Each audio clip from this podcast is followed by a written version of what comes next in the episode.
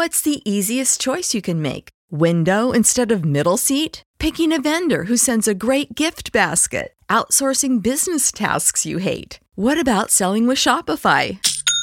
Whether you're selling a little or a lot, Shopify helps you do your thing, however you cha-ching. Shopify is the global commerce platform that helps you sell at every stage of your business. From the launch your online shop stage to the first real life store stage, all the way to the did we just hit a million orders stage? Shopify's there to help you grow. Whether you're selling scented soap or offering outdoor outfits, Shopify helps you sell. Wherever and whatever you're selling, Shopify's got you covered. Sign up for a $1 per month trial period at shopify.com slash try. Go to shopify.com slash try now to grow your business, no matter what stage you're in. Shopify.com slash try.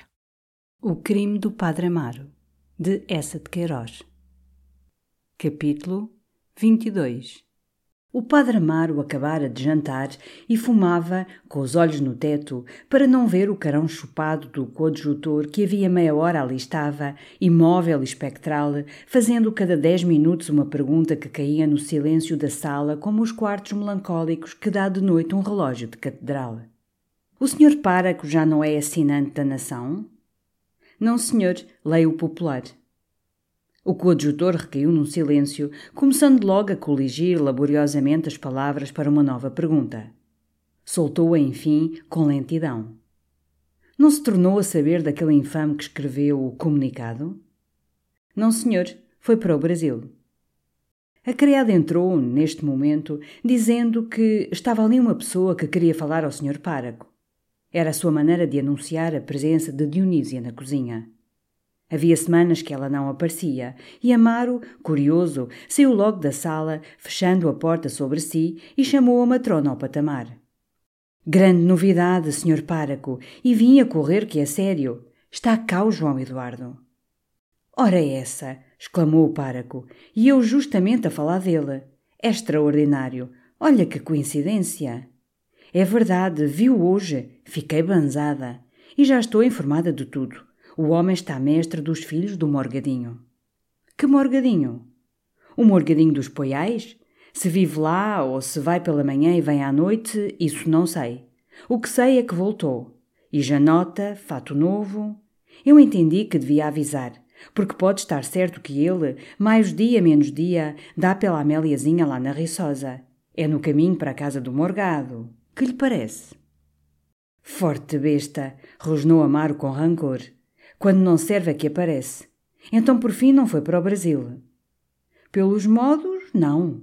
Que a sombra dele não era, era ele mesmo em carne e osso, a sair da loja do Fernandes, por sinal, e todo para alta. Sempre é bom avisar a rapariga, senhor páraco, que se não vai ela plantar de janela. Amaro deu-lhe as duas placas que ela esperava, e daí a um quarto de hora, desembaraçado o coadjutor, ia no caminho da Riçosa.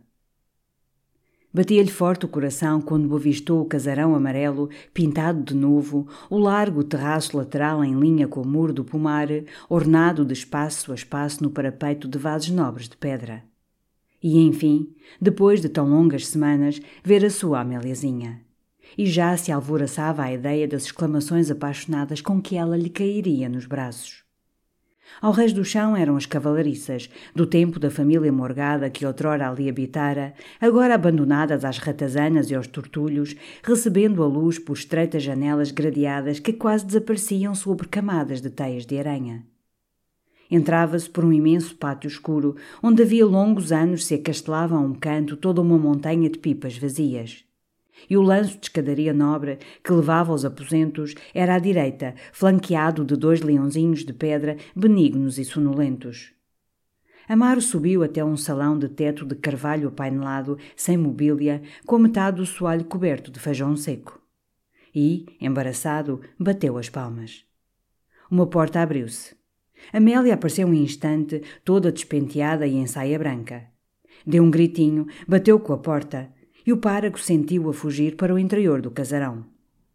Ficou muito desconsolado no meio do salão, com o seu guarda-sol debaixo do braço, pensando na boa familiaridade com que entrava na Rua da Misericórdia, que até pareciam as portas abrir-se de si mesmo e o papel das paredes clarear-se de alegria. Ia bater as palmas outra vez, já quesilado, quando a Gertrudes apareceu. Oh, senhor páraco! Entre, senhor páraco! Ora até que enfim! Minha senhora, é o senhor páraco! Gritava na alegria de ver enfim uma visita querida, um amigo da cidade, naquele desterro da Riçosa. Levou-o logo para o quarto de Dona Josefa, ao fundo da casa, um quarto enorme, onde, num pequeno canapé perdido a um canto, a velha passava os dias encolhida no seu chale, com os pés embrulhados num cobertor. Oh, Dona Josefa, como está? Como está? Ela não pôde responder, tomada de um acesso de tosse que lhe dera a comoção da visita. Como vê, senhor páraco, murmurou enfim muito fraca. Para aqui vou, arrastando esta velhice. E Vossa Senhoria, por que não tem aparecido? Amar desculpou-se vagamente com os afazeres da Sé. E compreendia agora, ao ver aquela face amarela e cavada, com uma medonha toca de rendas negras, que tristes horas Amélia ali devia passar. Perguntou por ela. Avistara de longe, mas ela deitara a fugir. É que não estava decente para aparecer, disse a velha. Hoje foi dia de barrela. Amaro quis então saber em que se entretinham, como passavam os dias naquela solidão. Eu para aqui estou, a pequena para aí anda. Depois de cada palavra, parecia abater-se numa fadiga e a sua ronqueira crescia. Então não se tem dado bem com a mudança, minha senhora? Ela disse que não, num movimento de cabeça. Deixe falar, senhor páraco, acudiu a Gertrudes, que ficara de pé ao lado do canapé, gozando a presença do senhor páraco. Deixe falar. É que a senhora exagera também. Levanta-se todos os dias, dá o seu passeinho até à sala, come a sua azita de frango, temo-la aqui, temo-la arribada. É o que diz o senhor abate Ferrão, a saúde foge a toda a brida e para voltar vem a passo. A porta abriu-se. Amélia apareceu, muito escarlate, com o seu antigo robre de chambre de merino roxo, o cabelo arranjado à pressa. Desculpe, senhor páraco, balbuciou, mas hoje tem sido um dia de balbúrdia. Ele apertou-lhe a mão gravemente. E ficaram calados, como se estivessem separados pela distância de um deserto. Ela não tirava os olhos do chão, enrolando com a mão trêmula uma ponta da manta de lã que trazia solta pelos ombros. Amaro achava-a mudada, um pouco inchada das faces, com uma ruga de velhice aos cantos da boca. Para romper aquele silêncio estranho, perguntou-lhe também se se dava bem. Para aqui vou indo. É um pouco triste isto. E como diz o Sr. Abate Ferrão, é muito grande para a gente se sentir em família. Ninguém veio por aqui para se divertir, disse a velha sem descerrar as pálpebras com uma voz seca que perdera toda a fadiga. Amélia baixou a cabeça, fazendo-se pálida. Amaro, então, compreendendo num relance que a velha torturava Amélia, disse com muita severidade: É verdade, não foi para se divertirem mas também não foi para se entristecerem de propósito. Pôr-se uma pessoa de mau humor e fazer aos outros a vida negra é uma falta horrível de caridade. Não há pecado pior aos olhos do Senhor. É indigna da graça de Deus quem tal pratica. A velha rompeu a choramingar, muito excitada. Ai, o que Deus me guardou para os últimos anos da vida. Gertrudes animou-a. Então, senhora, que até lhe fazia pior estar a afligir-se assim. Ora, o disparate! Tudo se havia de remediar com a ajuda de Deus. Saúde não havia de faltar, nem alegria. Amélia chegara-se à janela, de certo para esconder também as lágrimas que lhe saltavam dos olhos. E o pároco, consternado com a cena, começou a dizer que Dona Josefa não estava suportando com a verdadeira resignação de uma cristã aqueles dias de doença. Nada escandalizava mais Nosso Senhor que ver as criaturas revoltarem-se contra as dores ou os encargos que ele mandava. Era insultar a justiça dos seus decretos. Tem razão, Senhor Páraco, tem razão, murmurou a velha muito contrita. Eu às vezes nem sei o que digo. São coisas da doença. Bem, bem, minha senhora, é resignar-se e tratar de ver tudo cor-de-rosa. É o sentimento que Deus mais aprecia. Eu compreendo que é duro estar para aqui enterrada. É o que diz o Sr. Abate Ferrão, acudiu Amélia voltando da janela. A madrinha estranha. assim arrancada aos hábitos de tantos anos. Notando então a citação repetida das palavras do abate Ferrão, Amaro perguntou se ele costumava vir vê-las. Ai, tem-nos feito muita companhia, disse Amélia. Vem quase todos os dias. É um santo, exclamou Gertrudes. De certo, de certo, murmurou Amar descontente de um entusiasmo tão vivo. Pessoa de muita virtude. De muita virtude, suspirou a velha. Mas. Calou-se, não ousando certo exprimir as suas reservas de devota. Exclamou numa súplica: Ai, o senhor páraco é que devia vir por aqui ajudar-me a levar esta cruz da doença. Hei de vir, minha senhora, hei de vir. É bom para a distrair, para lhe dar as notícias. E a propósito, tive ontem carta do nosso cônego. Rebuscou na algibeira, leu alguns períodos da carta. O padre-mestre já tinha quinze banhos. A praia estava cheia de gente. A Dona Maria passara doente com um furúnculo. O tempo famoso. Todas as tardes grandes, passeatas a ver recolher as redes. A São Joaneira, boa, mas falando sempre na filha. Pobre mamã, choramingou Amélia. Mas a velha não se interessava com as novidades, gemendo a sua ronqueira. Foi Amélia que perguntou pelos amigos de Leiria, pelo Sr. Padre Natário, pelo Sr. Padre Silvério. Ia escurecendo já. A Gertrudes fora preparar o candeeiro. Amaro, enfim, ergueu-se. Pois, minha senhora, até outro dia. Esteja certa que é de aparecer de vez em quando. E nada de afligir. Agasalho, boa dieta e a misericórdia de Deus não há de abandonar. Não nos falte, senhor páraco, não nos falte. Amélia estendera-lhe a mão para se despedir ali no quarto. Mas Amaro, gracejando, se não lhe causa incômodo, menina Amélia, sempre é bom vir mostrar-me o caminho que eu perco-me neste casarão. Saíram ambos, e apenas no salão, a que as três largas vidraças davam ainda uma claridade. A velha afasta a vida negra, filha, disse Amaro parando. Que mereço eu mais? respondeu ela, baixando os olhos. Desavergonhada, eu lhes cantarei. Minha Améliazinha, se soubesse o que me tem custado. E falando, ia abraçá-la pelo pescoço. Mas ela recuou, toda perturbada. O que é isso? fez Amaro assombrado. O quê? Esse modo? Tu não me queres dar um beijo, Amélia? Tu está doda? Ela ergueu as mãos para ele, numa suplicação ansiosa, falando toda trêmula. Não, senhor páraco, deixe-me. Isso acabou. Bem basta o que pecamos. Quero morrer na graça de Deus. Que nunca mais se fale em semelhante coisa. Foi uma desgraça. Acabou-se. Agora o que quero é o sossego da minha alma. Tu estás tola? Quem te meteu isso na cabeça? Ouve cá. Foi para ela outra vez, com os braços abertos. Não me toque, pelo amor de Deus. E vivamente recuou até à porta. Ele olhou um momento, numa cólera muda.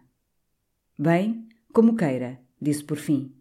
Em todo o caso, quero preveni-la que o João Eduardo voltou, que passa aqui todos os dias e que é bom não se pôr de janela. Que me importa a mim o João Eduardo e os outros e tudo que se passou? Ele acudiu, transbordando de um sarcasmo amargo. Está claro, agora o grande homem é o Sr. Padre Ferrão. Devo-lhe muito, é o que sei. A Gertrudes, neste momento, entrava com o candeeiro aceso. E Amaro, sem se despedir de Amélia, abalou, de guarda-chuva em riste, rilhando os dentes da raiva. Mas a longa caminhada até à cidade calmou. Aquilo na rapariga, por fim, era apenas um acesso de virtude e de escrúpulos. Vira-se ali só naquele casarão, amargurada pela velha, impressionada pelos palavrões do moralista Ferrão, longe dele, e tinha-lhe vindo aquela reação de devota com os seus terrores do outro mundo e apetites de inocência. Chalaça! Se ele começasse a ir à riçosa, numa semana reganhava todo o seu domínio. Ah, conhecia bem. Era só tocar-lhe, piscar-lhe o olho, estava logo rendida. Passou, porém, uma noite inquieta, desejando-a mais que nunca. E ao outro dia, a uma hora, marchou para a Riçosa, levando-lhe um ramo de rosas. A velha ficou toda contente ao vê-lo. É que lhe dava saúde a presença do senhor páraco. E se não fosse a distância, havia de lhe pedir a esmola de vir todas as manhãs. Até depois daquela visitinha rezava com mais fervor. Amaro sorria, distraído, com os olhos cravados na porta. E a menina Amélia? perguntou por fim. Saiu. Isso agora todas as manhãs é passeata, disse a velha com azedume. Vai à residência, é toda do abade. Ah, fez Amaro com um sorriso lívido. Nova devoção, hã? É pessoa de muitos méritos, o abade. Ai, não presta, não presta, exclamou Dona Josefa. Não me percebe. Tem ideias muito esquisitas. Não dá virtude. Homem de livros, disse Amaro. Mas a velha erguera-se sobre o cotovelo e, baixando a voz, com o magro carão aceso em ódio, e aqui para nós, a Amélia tem-se portado muito mal. Nunca lhe o hei de perdoar. Confessou-se ao abade. É uma indelicadeza, sendo a confessada do Sr. Páraco, não tendo recebido de Vossa Senhoria senão favores. É uma ingrata, é uma traiçoeira. Amaro fizera-se pálido. Que me diz a senhora? A verdade? Que ela não o nega, até se orgulha. É uma perdida, é uma perdida. Depois do favor que lhe estamos a fazer. Amaro disfarçou a indignação que o revolvia. Riu até. Era necessário não exagerar. Não havia ingratidão. Era uma questão de fé. Se a rapariga pensava que o abada podia dirigir melhor, tinha razão em se abrir com ele. O que todos queriam é que ela salvasse a sua alma. Que fosse pela direção de fulano ou cicrano, isso não importava. E nas mãos do abade estava bem. E chegando vivamente a cadeira para o leito da velha, então agora todas as manhãs vai à residência? Quase todas. Que ela não há de tardar, vai depois de almoço, volta sempre a esta hora. Ai, tem-me custado isto um desgosto. Amaro deu um passeiozinho nervoso pelo quarto, estendendo a mão à velha.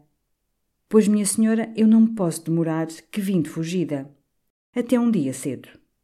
E sem escutar a velha, que lhe pedia com ansiedade que ficasse para jantar, desceu os degraus como uma pedra que rola, meteu furioso pelo caminho da residência, ainda com o seu ramo na mão. Esperava encontrar Amélia na estrada e não tardou em avistar, quase ao pé da casa do ferreiro, agachado ao pé do valado, apanhando sentimentalmente florinhas silvestres. Que fazes tu aqui? exclamou, chegando junto dela. Ela ergueu-se, com um gritinho. Que fazes tu aqui? repetiu. Aquele tu e aquela voz colérica, ela pôs rapidamente um dedo na boca assustada. O senhor abade estava dentro da casa com o ferreiro. Ouve lá, disse Amaro com os olhos chamejantes, agarrando-lhe o braço. Tu confessaste-te ao abade? Para que quer saber? Confessei. Não é vergonha nenhuma. Mas confessaste tudo, tudo? Perguntou ele com os dentes cerrados de raiva. Ela perturbou-se e tratou-o ainda por tu. Foste tu que me disseste muitas vezes que era o maior pecado neste mundo esconder alguma coisa ao confessor. Bêbeda! rugiu Amaro. Os seus olhos devoravam-na.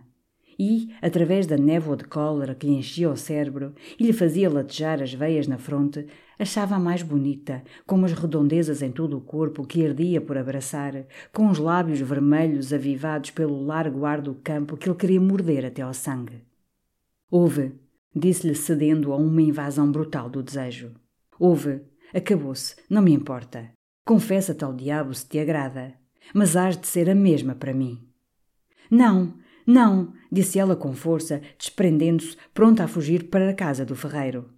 Tu me pagarás, maldita! rosnou o padre por entre dentes, voltando as costas, descendo o caminho com passadas de desesperado.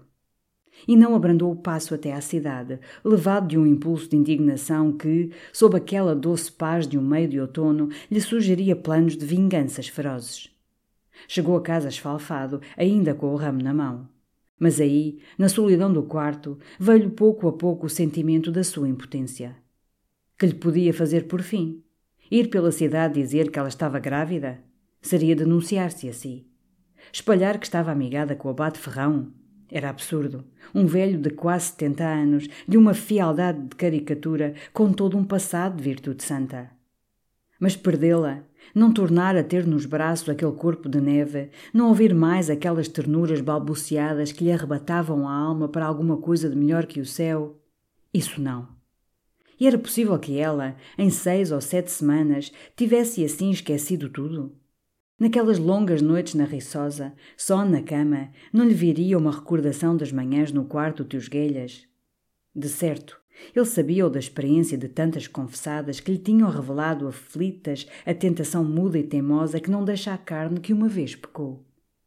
Não, devia persegui-la e por todos os modos superar-lhe aquele desejo que agora ardia nele mais alto e mais ruidoso. Passou a noite a escrever-lhe uma carta de seis páginas, absurda, cheia de implorações apaixonadas, de argúcias místicas, de pontos de exclamação e de ameaças de suicídio. Mandou-a ao outro dia pela Dionísia. A resposta veio só à noite, por um rapazito da quinta, com que sofreguidão rasgou o sobrescrito. Eram apenas estas palavras: Peço-lhe que me deixe em paz com os meus pecados. Não desistiu. Ao outro dia lá estava na Riçosa a visitar a velha. Amélia achava-se no quarto de Dona Josefa quando ele apareceu. Fez-se muito pálida. Mas os seus olhos não deixaram a costura. Durante a meia hora que ele ali ficou, ora num silêncio sombrio acabrunhado para o fundo da poltrona, ora respondendo distraidamente à tagarelice da velha, muito faladora essa manhã. E na semana seguinte foi o mesmo. Se o ouvia entrar, fechava-se rapidamente no quarto. Só vinha se a velha mandava a Gertrudes dizer-lhe que estava ali o senhor párago que a queria ver. E então estendia-lhe a mão, que ele achava sempre a escaldar, e tomando a sua eterna costura, junto à janela, ia picando o pesponto com uma taciturnidade que desesperava o padre. Tinha-lhe escrito outra carta. Ela não respondera. Então jurava não voltar à Riçosa, desprezá-la, mas depois de ter passado a noite, rolando-se pela cama sem poder dormir, com a mesma visão da nudez dela cravada intoleravelmente no cérebro, lá partia de manhã para a Riçosa, corando quando o apontador das obras na estrada, que o via passar todos os dias, lhe tirava o seu boné de oleado. Numa tarde que chuviscava, ao entrar no casarão, dera com o abate ferrão que à porta abria o seu guarda-chuva. Olá, por aqui, senhor abade, disse ele. O abade respondeu naturalmente: Em Vossa Senhoria é que não há que estranhar, que vem por aqui todos os dias. Amar não se conteve, e tremendo de cólera: E que lhe importa ao senhor abade se eu venho ou não? A casa é sua? Aquela brutalidade tão injustificável ofendeu o abade. Pois era melhor para todos que não viesse. E porquê, senhor abade? E porquê? gritou Amaro perdido. Então o bom homem estremeceu. Cometera, ali, a culpa mais grave do sacerdote católico. O que sabia de Amaro, dos seus amores, era em segredo de confissão. E era trair o mistério do sacramento, mostrar que desaprovava aquela insistência no pecado. Tirou muito baixo o seu chapéu e disse humildemente: Tem Vossa Senhoria razão. Peço perdão do que disse sem refletir. Muito boas tardes, Senhor Páraco. Muito boas tardes, Senhor Abate. Amaro não entrou na Riçosa. Voltou para a cidade, sob a chuva que batia forte agora. E, apenas em casa, escreveu uma longa carta à Amélia em que lhe contava a cena com o abade, acabrunhando-o de acusações, sobretudo de lhe trair indiretamente o segredo da confissão. Como das outras, desta carta não veio resposta da Riçosa. Então Amaro começou a acreditar que tanta resistência não podia vir só do arrependimento e do terror do inferno. Ali há homem, pensou e, devorado de um ciúme negro, principiou a rondar de noite a Reiçosa. Mas não viu nada. O casarão permanecia adormecido e apagado.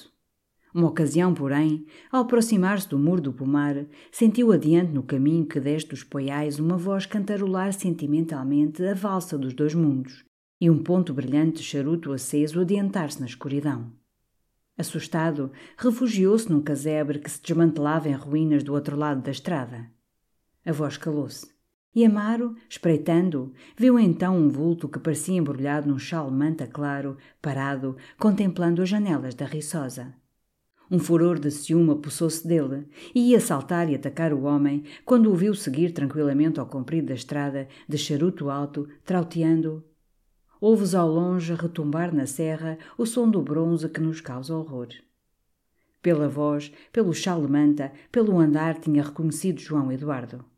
Mas teve a certeza que se um homem falava de noite à Amélia ou entrava na quinta, não era de certo o escrevente. Todavia, receoso de ser descoberto, não tornou a rondar o casarão. Era com efeito João Eduardo, que sempre que passava pela Riçosa, de dia ou de noite, parava um momento a olhar melancolicamente as paredes que ela habitava. Porque apesar de tantas desilusões, Amélia permanecera para o pobre rapaz a ela, a bem-amada, a coisa mais preciosa da terra. Nem em Orém, nem em Alcobaça, nem pelas estalagens onde errara, nem em Lisboa onde chegara como vem à praia uma quilha de barco naufragado, deixar um momento de a ter presente na alma e de se enternecer com as saudades dela. Durante esses dias tão amargos de Lisboa, os piores da sua vida, em que fora fiel de feitos de um cartório obscuro, perdido naquela cidade que lhe parecia ter a vastidão de uma Roma ou de uma Babilônia e em que sentia o duro egoísmo das multidões as afamadas, esforçava-se mesmo por desenvolver mais esse amor que lhe dava como a doçura de uma companhia. Achava-se menos isolado, tendo sempre no espírito aquela imagem com quem travava diálogos imaginados, nos seus infindáveis passeios ao longo do cais do Sodré, acusando-o das tristezas que o envelheciam. E esta paixão, sendo para ele como a indefinida justificação das suas misérias, tornava-o aos seus próprios olhos interessante. Era um mártir de amor. Isto consolava-o, como consolara nas suas primeiras desesperações considerar-se uma vítima das perseguições religiosas. Não era um pobre diabo banal a quem o acaso, a preguiça, a falta de amigos, a sorte e os remendos do casaco mantêm fatalmente nas privações da dependência. Era um homem de grande coração, a quem uma catástrofe, em parte amorosa e em parte política, um drama doméstico e social, forçara assim, depois de lutas heroicas, a viajar de um a outro cartório com um saco de lustrina cheio de autos. O destino tornara-o igual a tantos heróis que lera nas novelas sentimentais. E o seu paletó coçado, os seus jantares a quatro vinténs, os dias em que não tinha dinheiro para tabaco, tudo atribuía ao amor fatal de Amélia e à perseguição de uma classe poderosa, dando assim, por um instinto muito humano, uma origem grandiosa às suas misérias triviais. Quando via passar os que ele chamava felizes, indivíduos batendo tipóia, rapazes que encontrava com uma linda mulher pelo braço, gente bem atabafada que se dirigia aos teatros, sentia-se menos desgraçado, pensando que também ele possuía um grande luxo interior que era aquele amor infeliz. E quando, enfim, por um acaso, obteve a certeza de um emprego no Brasil, o dinheiro da passagem, idealizava a sua aventura banal de imigrante, repetindo-se durante todo o dia que ia passar os mares, exilado do seu país por uma tirania combinada de padres e autoridades e por ter amado uma mulher. Quem lhe diria então, ao emalar o seu fato no baú de lata, que daí a semanas estaria outra vez a meia légua desses padres e dessas autoridades, contemplando de olho terno a janela de Amélia? Fora aquele singular morgadinho de Poiais, que não era nem morgadinho nem de Poiais, e apenas um ricaço excêntrico de ao pé de Alcobaça que comprara aquela velha propriedade dos fidalgos de Poiais e que com a posse da terra recebia do povo da freguesia a honra do título Fora esse santo cavalheiro que o livrara dos enjôos no paquete e dos acasos da imigração. Encontrara-o casualmente no cartório, onde ele ainda trabalhava nas vésperas da viagem. O Morgadinho, cliente do velho Nunes, conhecia-lhe a história, a façanha do comunicado, o escândalo no Largo da Sé. E já de há muito concebera por ele uma simpatia ardente. O Morgadinho tinha com efeito por padres um ódio maníaco, a ponto de não ler no jornal a notícia de um crime, sem decidir, ainda mesmo quando o culpado estava já sentenciado, que no fundo devia de haver na história um Sotaina. Dizia-se que este rancor provinha dos desgostos que lhe dera sua primeira mulher, devota célebre de Alcobaça. Apenas viu João Eduardo em Lisboa e soube da viagem próxima, teve imediatamente a ideia de o trazer para Leiria, instalá-lo nos Poiais e entregar-lhe a educação das primeiras letras dos seus dois pequenos como um insulto estridente feito a todo o clero diocesano. Imaginava de resto João Eduardo um ímpio, e isto convinha ao seu plano filosófico de educar os rapazitos num ateísmo desbragado. João Eduardo aceitou, com as lágrimas nos olhos. Era um salário magnífico que lhe vinha, uma posição, uma família, uma reabilitação estrondosa. Oh, senhor Morgado, nunca hei de esquecer o que faz por mim. É para meu gosto próprio, é para arreliar a canalha. E partimos amanhã. Em chão de maçãs, apenas desceu do vagão, exclamou logo para o chefe de estação que não conhecia João Eduardo nem a sua história. Cá o trago, cá o trago em triunfo. Vem para quebrar a cara a toda a padraria. E se houver custas a pagar, sou eu que as pago. O chefe da estação não estranhou, porque o Morgadinho passava no distrito por maluco. Foi aí, nos Poiais, logo ao outro dia da sua chegada, que João Eduardo soube que Amélia e Dona Josefa estavam na Riçosa. Soube-o pelo bom abade Ferrão, o único sacerdote a quem o Morgado falava e que recebia em casa, não como padre, mas como cavalheiro. Eu como cavalheiro estimo, Sr. Ferrão, costumava ele dizer, mas como padre abomino. E o bom Ferrão sorria, sabendo que, sob aquela ferocidade de ímpio obtuso, havia um santo coração, um pai de pobres na freguesia. O Morgado era também grande amador de alfarrábios, questionador incansável. Às vezes os dois tinham pelejas tremendas sobre história, botânica, sistemas de caça. Quando o abade, no fogo da controvérsia, punha de alto alguma opinião contrária, o senhor apresenta-me isso como padre ou como cavalheiro? exclamava, empinando-se o morgado. Como cavalheiro, senhor morgado. Então aceito a objeção. É sensata. Mas se fosse como padre, quebrava-lhe os ossos. Às vezes, pensando irritar o abade, mostrava-lhe João Eduardo, batendo de alto no ombro do rapaz, numa carícia de amador, como um cavalo favorito. Veja-me isto, já ia dando cabo de um, e ainda há de matar dois ou três e se o prenderem, hei de eu livrá-lo da forca. Isso não é difícil, Sr. Morgado, dizia o abade, tomando tranquilamente a sua pitada, que já não há forcas em Portugal. Então era uma indignação do Morgado. Não havia forcas? E por que não? Porque tínhamos um governo livre e um rei constitucional.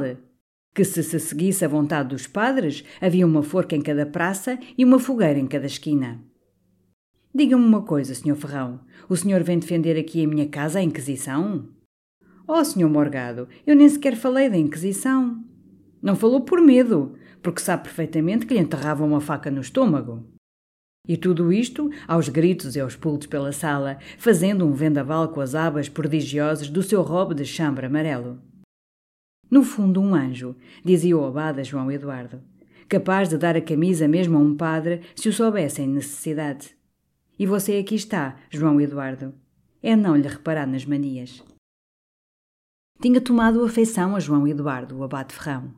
E sabendo por Amélia a famosa legenda do comunicado, quisera, segundo a sua expressão querida, folhear o homem aqui e além.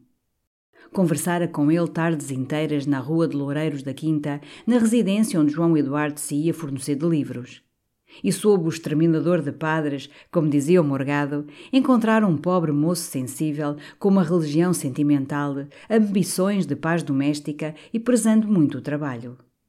Então viera-lhe uma ideia que, sobretudo por lhe ter acudido um dia que saía das suas devoções ao Santíssimo, lhe pareceu descida de cima da vontade do Senhor. Era o casá-lo com Amélia. Não seria difícil levar aquele coração fraco e terno a perdoar o erro dela. E a pobre rapariga, depois de tantos transes, extinta aquela paixão que lhe entrara na alma como um sopro do demónio, levando-lhe a vontade, a paz e o pudor de empurrão para o abismo, encontraria na companhia de João Eduardo todo um resto de vida calmo e contente, um canto suave de interior, refúgio doce e purificação do passado. Não falou nem a um, nem a outro, nesta ideia que o enternecia. Não era o momento agora que ela trazia nas entranhas o filho do outro. Mas ia preparando com amor aquele resultado, sobretudo quando estava com Amélia, contando-lhe as suas conversas com João Eduardo, algum dito muito sensato que ele tivera, os bons cuidados de preceptor que estava desenvolvendo na educação dos morgaditos. É um bom rapaz, dizia, homem de família, destes a quem uma mulher pode realmente confiar a sua vida e a sua felicidade. Se eu pertencesse ao mundo, se tivesse uma filha, dava-lhe. Amélia não respondia, corando. Já não podia objetar aqueles elogios persuasivos à antiga, a grande objeção, o comunicado, a impiedade. O abade Ferrão destruíra-lhe um dia com uma palavra. Eu li o artigo, minha senhora. O rapaz não escreveu contra os sacerdotes, escreveu contra os fariseus. E para atenuar este julgamento severo, o menos caridoso que tivera havia muitos anos, acrescentou: Enfim, foi uma falta grave, mas está muito arrependido. Pagou-o com lágrimas e com fome. E isto enternecia Amélia. Fora também por esse tempo que o Dr. Gouveia começara a vir à Riçosa, porque Dona Josefa tinha piorado com os dias mais frios do outono. Amélia, ao princípio, à hora da visita, fechava-se no seu quarto, tremendo à ideia de ver o seu estado descoberto pelo velho Dr. Gouveia, o médico da casa, aquele homem de uma severidade legendária.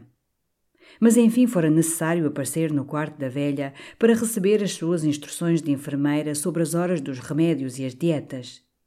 E um dia que acompanhara o doutor até à porta, ficou gelada, vendo-o parar, voltar-se para ela, cofiando a sua grande barba branca que lhe caía sobre o jaquetão de veludo e dizer-lhe sorrindo: Eu bem tinha dito à tua mãe que te casasse.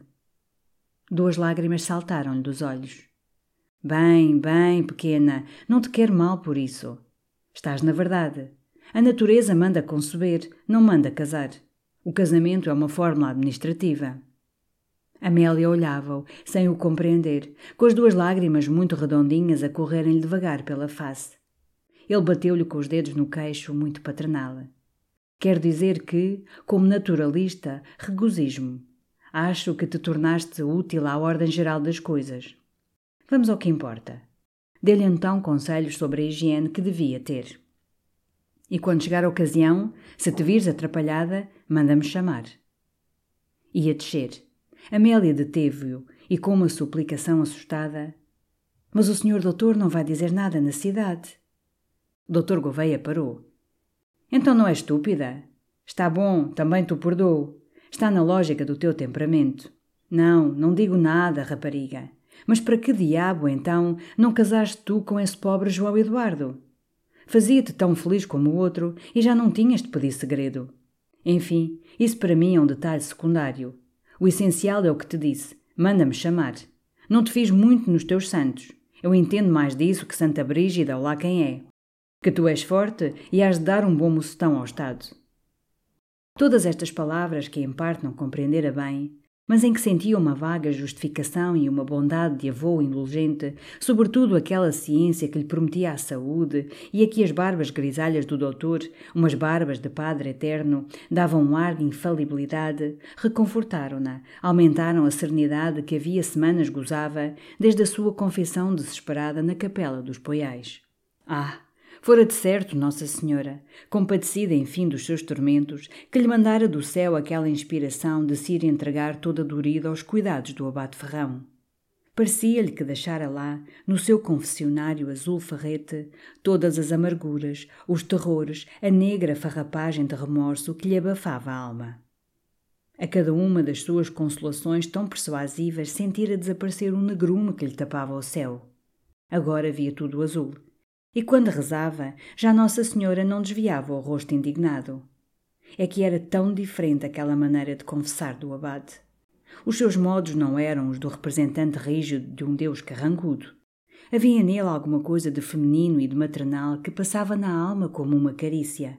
Em lugar de lhe erguer diante dos olhos o sinistro cenário das chamas do inferno, Mostrara-lhe um vasto céu misericordioso com as portas largamente abertas e os caminhos multiplicados que lá conduzem, tão fáceis e tão doces de trilhar que só a obstinação dos rebeldes se recusa a tentá-los.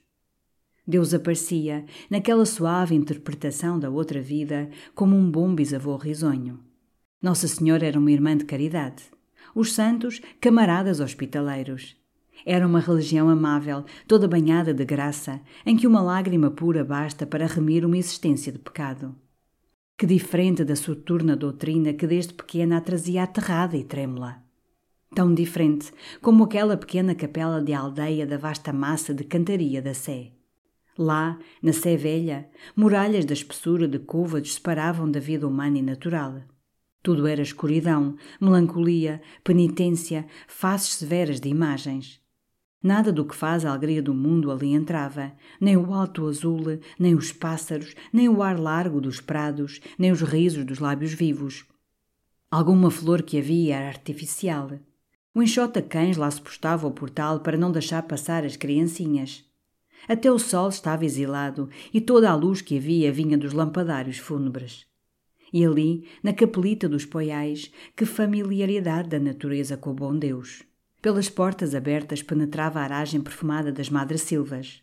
Pequerruchos brincando faziam sonoras as paredes caiadas. O altar era como um jardinete e um pomar. Pardais atrevidos vinham chilrear até junto aos pedestais das cruzes. Às vezes um boi grave metia o focinho pela porta com a antiga familiaridade do curral de Belém, ou uma ovelha tramalhada vinha regozijar-se de ver um da sua raça, o Cordeiro Pascal, dormir regaladamente ao fundo do altar com a Santa Cruz entre as patas. Além disso, o bom abade, como ele lhe dissera, não queria impossíveis. Sabia bem que ela não podia arrancar no momento aquele amor culpado que ganhara raízes até às profundezas do seu ser. Queria apenas que, quando assaltasse a ideia de Amaro, se abrigasse logo na ideia de Jesus. Com a força colossal de Satanás, que tem o poder de um Hércules, uma pobre rapariga não pode lutar braço a braço. Pode somente refugiar-se na oração quando o sente e deixá-lo fatigar-se de rugir e espumar em torno desse asilo impenetrável. Ele mesmo cada dia ia ajudando naquela repurificação da alma, com uma solicitude de enfermeiro. Fora ele que lhe marcara, como um ensaiador num teatro, a atitude que devia ter na primeira visita de Amaro à Riçosa. Era ele que chegava, com alguma breve palavra reconfortante como um cordial, se havia vacilar naquela lenta reconquista da virtude. Se a noite fora agitada das lembranças cálidas dos prazeres passados, era durante toda a manhã uma boa palestra, sem tom pedagógico, em que lhe mostrava familiarmente que o céu lhe daria alegrias maiores que o quarto enxovalhado do cineiro. Chegara, com uma subtileza de teólogo, a demonstrar-lhe que no amor do páraco não havia senão brutalidade e furor bestial. Que, doce como era o amor do homem, o amor do padre só podia ser uma explosão momentânea do desejo comprimido. Quando tinham começado as cartas do páraco, analisara-lhes frase a frase, revelando-lhe o que elas continham de hipocrisia, de egoísmo, de retórica e de desejo torpe. Ia assim lentamente desgostando do páraco. Mas não a desgostava do amor legítimo purificado pelo sacramento. Conhecia bem que ela era toda de carne e de desejos, e que lançá-la violentamente no misticismo seria apenas torcer-lhe um momento o instinto natural e não criar-lhe uma paz duradoura. Não tentava arrancá-la bruscamente à realidade humana. Ele não a queria para Freira. Só desejava que aquela força amante que sentia nela servisse à alegria de um esposo e à útil harmonia de uma família, e não se gastasse erradamente em concubinagens casuais. No fundo, o bom Ferrão preferiria de certo na sua alma de sacerdote que a rapariga se separasse absolutamente de todos os interesses egoístas do amor individual e se desse, como irmã de caridade, como enfermeira de um recolhimento ao amor mais largo de toda a humanidade. Mas a pobre Améliazinha tinha a carne muito bonita e muito fraca. Não seria prudente assustá-la com sacrifícios tão altos. Era toda mulher. Toda mulher devia ficar. Limitar-lhe a ação era estragar-lhe a utilidade. Cristo não lhe bastava com os seus membros ideais pregados na cruz. Era-lhe necessário um homem como todos, de bigode e chapéu alto. Paciência, que ao menos ele fosse um esposo sob a legitimação sacramental. Assim a ia curando daquela paixão mórbida como a direção de todos os dias, uma destas persistências de missionário que só dá a fé sincera, pondo a subtileza de um casuísta ao serviço da moralidade de um filósofo, paternal e hábil, uma cura maravilhosa de que o bom abade em segredo tirava alguma vaidade. E foi grande a sua alegria quando lhe pareceu que enfim a paixão por Amaro já não era na alma dela um sentimento vivo, mas estava morto, embalsamado, arrumado no fundo da sua memória como num jazigo, escondido já sob a delicada florescência de uma virtude nova. Assim julgava pelo menos o bom ferrão, vendo-a agora aludir ao passado com o olhar tranquilo, sem aqueles rubores que outrora lhe escaldavam a face ao simples nome de Amaro. Ela, com efeito, já não pensava no senhor páraco com a comoção de outrora. O terror do pecado, a influência penetrante do abade, aquela brusca separação do meio devoto em que o seu amor se desenvolvera, o gozo que sentia numa serenidade maior, sem sustos noturnos e sem a inimizidade de Nossa Senhora, tudo concorrera para que o fogo ruidoso daquele sentimento se fosse reduzindo a alguma brasa que ainda rebrilhava surdamente. O páraco estivera ao princípio na sua alma com o prestígio de um ídolo coberto de ouro.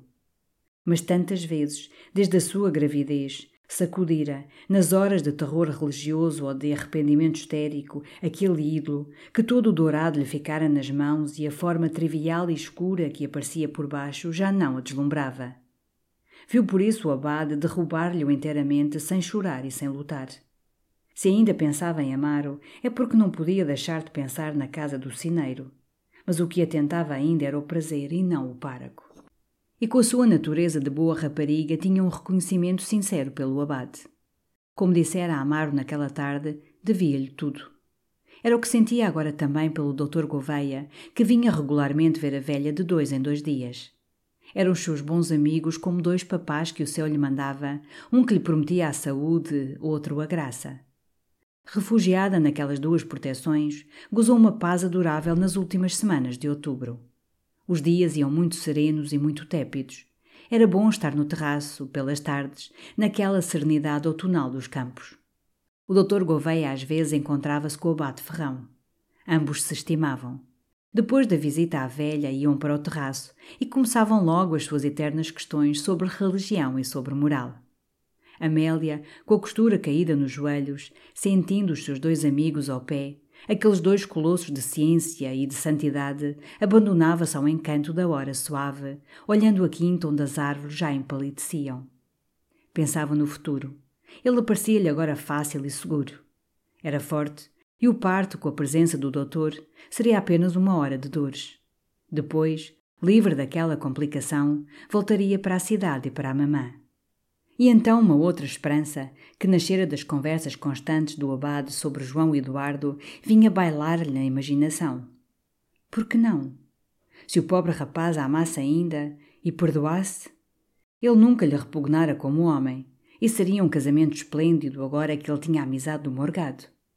Dizia-se que João Eduardo ia ser o administrador da casa, e entrevia-se vivendo nos poiais, passeando na caleste do morgado, chamada para jantar por uma campainha, servida por um escudeiro de libré. Ficava muito tempo imóvel, banhada na doçura desta perspectiva, enquanto o abade e o doutor, ao fundo do terraço, pelejavam sob a doutrina da graça e da consciência, e monotonamente a água das regas murmurava no pomar. Foi por este tempo que Dona Josefa, Inquieta de não ver aparecer o senhor páraco, mandara expressamente o caseiro à leiria pedir a sua senhoria a esmola de uma visita. O homem voltara com a espantosa notícia de que o senhor páraco partira para a vieira e não viria senão daí a duas semanas. A velha choramingou de desgosto. E Amélia, nessa noite, no seu quarto, não pôde adormecer na irritação que lhe dava aquela ideia do Sr. Páraco a divertir-se na vieira, sem pensar nela de certo, chalaceando com as senhoras na praia e andando de serão em serão. Com a primeira semana de novembro vieram as chuvas. A riçosa parecia agora mais lúgubre naqueles dias curtos, banhados de água, sob um céu de tempestade. O abate Ferrão, tolhido de reumatismo, já não aparecia na quinta. O doutor Gouveia, depois da visita de meia hora, abalava no seu velho cabriolé. A única distração de Amélia era estar à janela por dentro dos vidros. Três vezes vira passar João Eduardo na estrada. Mas ele, ao avistá-la, baixava os olhos ou refugiava-se mais sob o guarda-chuva. A Dionísia vinha também frequentemente. Devia ser a parteira, apesar de o Dr. Gouveia ter aconselhado a Micaela, matrona de uma experiência de 30 anos. Mas Amélia não queria mais gente no segredo. E além disso, Dionísia trazia-lhe as notícias de Amaro que ela sabia pela cozinheira. O senhor párago tinha-se achado tão bem na vieira que se ia demorar até dezembro. Aquele procedimento infame indignava. Não duvidava que o párago queria estar longe quando chegassem os transes, os perigos do parto. Além disso, era decidido de há muito que a criança havia de ser entregue a uma ama de Opé de Orém que a criaria na aldeia. E agora o tempo chegava, e a ama não estava falada, e o senhor páraco apanhava conchinhas à beira-mar. É indecente, Dionísia, exclamava Amélia furiosa. Ah, não me parece bem, não, que eu podia falar à ama. Mas bem vê, são coisas muito sérias. O senhor páraco é que se encarregou de tudo. É infame. Além disso, ela descuidara-se do enxoval. E ele estava na véspera de ter a criança sem um trapo para a cobrir, sem dinheiro para lhe comprar. A Dionísia tinha-lhe mesmo oferecido algumas peças de enxoval que uma mulher que ela tivera em casa lhe deixara empenhadas. Mas Amélia recusara-se a que o seu filho usasse coeiros alheios, trazendo-lhe também um contágio de doença ou uma sorte infeliz. E por orgulho não queria escrever a Amaro. Além disso, as impertinências da velha tornavam-se odiosas. A pobre Dona Josefa, privada dos auxílios devotos de um padre, um verdadeiro padre, não o abate ferrão, sentia a sua velha alma indefesa exposta a todas as audácias de Satanás. A visão singular que tivera de São Francisco Xavier nu repetia-se agora com insistência pavorosa a respeito de todos os santos. Era toda uma corte do céu, arrojando túnicas e hábitos e bailando-lhe na imaginação sarabandas em pelo. E a velha estava morrendo da perseguição destes espetáculos dispostos pelo demónio. Reclamara o padre Silvério, mas parecia que um reumatismo geral tolhia todo o clero diocesano. Desde o princípio do inverno, o Silvério estava também de cama. O abade de Cortegaça, chamado urgentemente, veio, mas para lhe comunicar a receita nova que descobrira de fazer bacalhau à biscainha. Esta falta de um padre virtuoso dava-lhe um humor feroz que recaía sobre Amélia numa chuva de impertinências. E a boa senhora estava pensando seriamente em mandar a amor pelo padre Brito, quando uma tarde, ao fim do jantar, inesperadamente, o senhor páraco apareceu. Vinha magnífico, trigueiro do sol e do ar do mar, de casaco novo e botins de verniz. E palrando longamente acerca da vieira, dos conhecidos que estavam, da pesca que fizera, dos soberbos quinos, fazia passar naquele triste quarto de doente velha todo um sopro vivificante da vida divertida à beira-mar. Dona Josefa tinha duas lágrimas nas pálpebras do gozo de ver o senhor páraco, de o ouvir. E a mamã passa bem, disse ela à Amélia. Já tem os seus trinta banhos. Ganhou outro dia quinze tostões a uma batutinha que se arranjou. E por cá que tem feito? Então a velha rompeu em cachumes amargos. Uma solidão, um tempo de chuva, uma falta de amizades. Ai! Ela estava ali a perder a sua alma naquela quinta fatal. Pois eu, disse o padre Amaro, traçando a perna, dei-me tão bem que estou com ideias de voltar para a semana. Amélia, sem se conter, exclamou: Ora, essa? Outra vez? Sim, disse ele. Se o Sr. Chantre me der uma licença de um mês, vou lá passá-lo. Fazem-me uma cama na sala de jantar do Padre Mestre e tomo um par de banhos. Estava farto de leria e daquele aborrecimento. A velha parecia desolada. O quê? Voltar! Deixá-las ali a estarrecer de tristeza. Ele galhofou. Ora, as senhoras não precisam cá de mim. Estão bem acompanhadas. Eu não sei disse a velha com azedume. Se os outros, e acentuou com rancor a palavra, se os outros não precisam do senhor páraco, eu é que não estou bem acompanhada. Estou aqui a perder a minha alma. Que as companhias que aí vêm não dão nem honra nem proveito. Mas Amélia acudiu para contrariar a velha. E de mais a mais, o senhor abate Ferrão tem estado doente, está com reumatismo. Sem ele a casa parece uma prisão. Dona Josefa deu um risinho de escárnio. E o padre Amaro, erguendo-se para sair, lamentou o bom abade. Coitado, santo homem, é de ir vê-lo entendo vagar. Pois amanhã cá apareço, Dona Josefa, e havemos de pôr essa alma em paz. Não se incomode, Senhora Dona Amélia, eu sei agora o caminho. Mas ela insistiu em o acompanhar. Atravessaram o salão sem uma palavra. Amaro calçava as suas luvas novas de pelica preta. E no alto da escada, muito cerimoniosamente, tirando o chapéu, Minha senhora, e Amélia ficou petrificada vendo-o descer muito tranquilo, como se ela lhe fosse mais indiferente que os dois leões de pedra que embaixo dormiam com o focinho nas patas. Foi para o quarto chorar de bruços sobre a cama, de raiva e de humilhação. O infame! E nem uma palavra sobre o filho, sobre a ama, sobre o enxoval. Nem um olhar de interesse para o seu corpo desfigurado por aquela pranhez que ele lhe dera nem uma queixa irritada por todos os desprezos que ela lhe mostrara. Nada. Calçava as luvas com o chapéu ao lado. Que indigno! Ao outro dia o padre voltou mais cedo. Esteve muito tempo fechado no quarto com a velha. Amélia, impaciente, rondava no salão com os olhos como carvões. Ele apareceu, enfim, como na véspera, calçando as suas luvas com um ar próspero. Então já? disse ela numa voz que tremia. Já assim, minha senhora, estive numa praticazinha com a dona Josefa. Tirou o chapéu, cumprimentando muito profundamente. Minha senhora? Amélia, lívida, murmurou: Infame! Ele olhou-a como assombrado. Minha senhora? repetiu. E, como na véspera, desceu vagarosamente a larga escadaria de pedra. O primeiro pensamento de Amélia foi denunciá-lo ao vigário geral. Depois passou a noite escrevendo-lhe uma carta, três páginas de acusações e de lástimas. Mas toda a resposta de Amaro, ao outro dia, mandada verbalmente pelo Joãozito da Quinta, foi que talvez aparecesse por lá na quinta-feira. Teve outra noite de lágrimas, enquanto na Rua das Sousas o padre Amar esfregava as mãos no regozijo do seu famoso estratagema. E todavia não o concebera ele mesmo.